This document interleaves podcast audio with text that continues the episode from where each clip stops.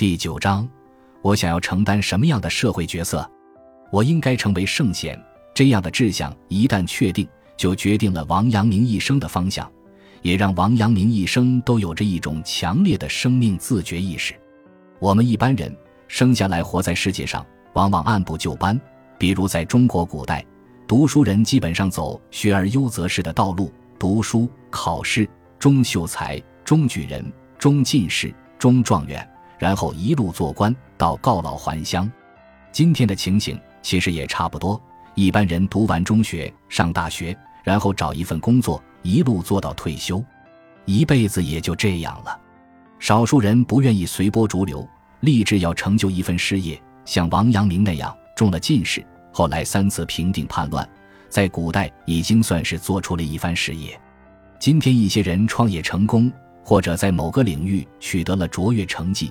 也可以算是做出了一番事业，但还有极其少数的人，他们活着不仅做事，还要做人。对于他们而言，活着不只是延续生命，而是成就一番事业。成就一番事业，不只是获得社会的认可，而是要在做事的过程里成就一种人格。王阳明就是这样极其少数的人。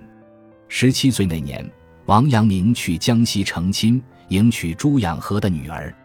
回于窑途中，经过上饶，听说理学大师娄亮在此地，就去拜谒，向他请教如何才能成为圣人。娄亮告诉王阳明，圣人必可学而至，并告诉王阳明，成圣之路是内圣而外王，首先要内圣。怎么内圣呢？就是要通过格物致知。虽然后来王阳明对于格物致知有自己的理解，但娄亮那句“圣人必可学而至”。成了王阳明终生的追求，先内圣而后外王，也成了王阳明心学的大方向。据史料记载，王阳明从江西回到绍兴，整个人的性格、生活习惯都有所改变。之前他有点不拘小节，爱开玩笑，甚至还有点放浪不羁。但自从相信了“圣人必可学而至”，就变得端庄严肃，生活也有规律了。他自己解释说：“无锡放逸，今之过矣。”为了做圣贤，为了成为圣人，王阳明从少年时代到青年时代，先后沉迷于任侠、骑射、词章、神仙、佛家，寻找人生的出路，最终归于儒家，但又和当时正统的儒家朱熹理学有所不同，开创了自成一派的心学体系。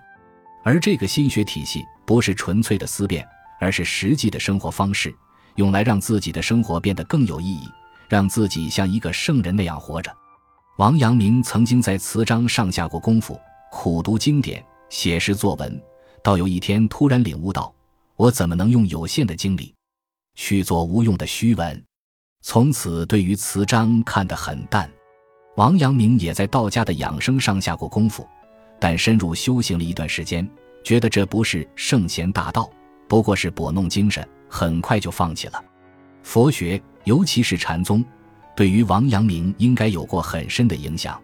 只要我们把《传习录》中关于心、关于性的论说，以及知行合一的主张，和六祖慧能在《坛经》里关于心、关于性的论说，以及顿悟的主张加以比较，就会发现他们在思维方式上惊人的一致。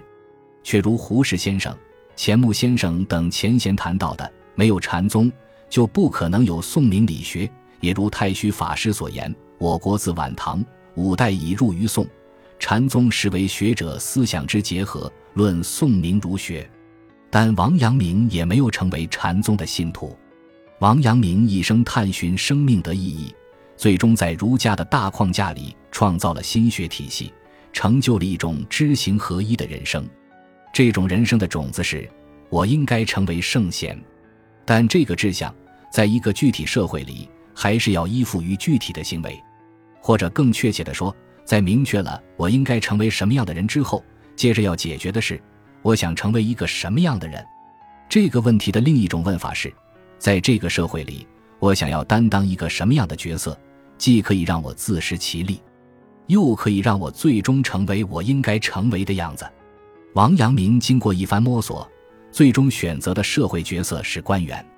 王阳明人生遇到的第一个矛盾，应该是科举考试与成圣之间的矛盾。宋代程颢遇到周敦颐之后，觉得圣人之学才是人生真正的追求，就放弃了科举考试，一心自己做学问，探寻人生的真谛。宋代以后到明代，知识分子再要不要参加科举考试上一直有分歧。